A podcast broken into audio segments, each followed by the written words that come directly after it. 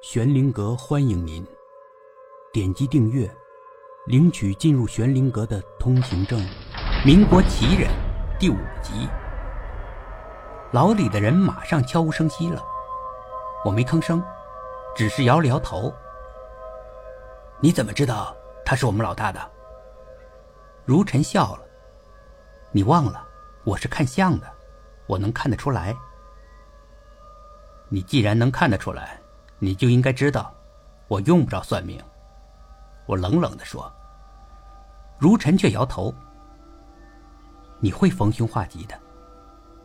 我，会逢凶化吉。我是土匪，在山上我排名老五，是匪首胡麻子的拜把子兄弟，五虎上将。我被官府抓住了，我还能逢凶化吉？所有人都知道，县长为什么没有杀了我。县长啊，他是想再多抓几个土匪在一起枪毙，那样看着阵势更大一些，更能够安抚小老百姓，也更能体现县长的政绩。我哈哈大笑。你用不着为了讨好我故意说好听的话。他还是摇头。我不是故意讨好你，老大你宅心仁厚。必有后福，得了吧，什么后福？说不定明天我就该吃枪子儿了，还谈什么后福？不，如尘却坚定的说：“这次，连别的人都觉得如尘是看走眼了，但他还是坚持己见。从面相上看，你会活到很大岁数，你要对未来有信心。我只觉得好笑。”未来，我还有未来吗？当然，你虽然杀过人，但也是不得已而为之。你不杀他，他就会杀你。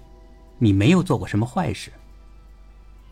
那倒是，我只是在打仗的时候杀过人。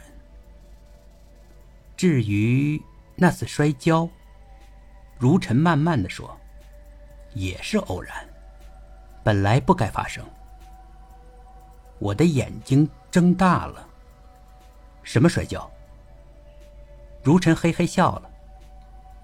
就上一次啊，你脚底一滑，摔倒在地上，脑袋磕在石头上。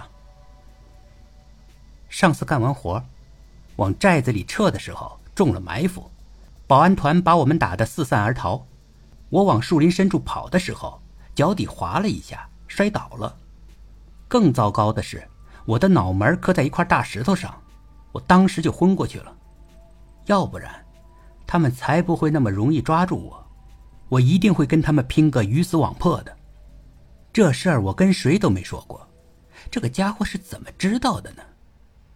我愣愣的瞪着如尘，他却莞尔一笑：“你真的会长寿，信我的。”没错。天黑以后，如尘被提去审问。整整过去两个时辰，他还没有回来，大家有点焦躁不安了。虽然没有任何人说起，但大家都担心如尘的安危，这是显而易见的，心照不宣。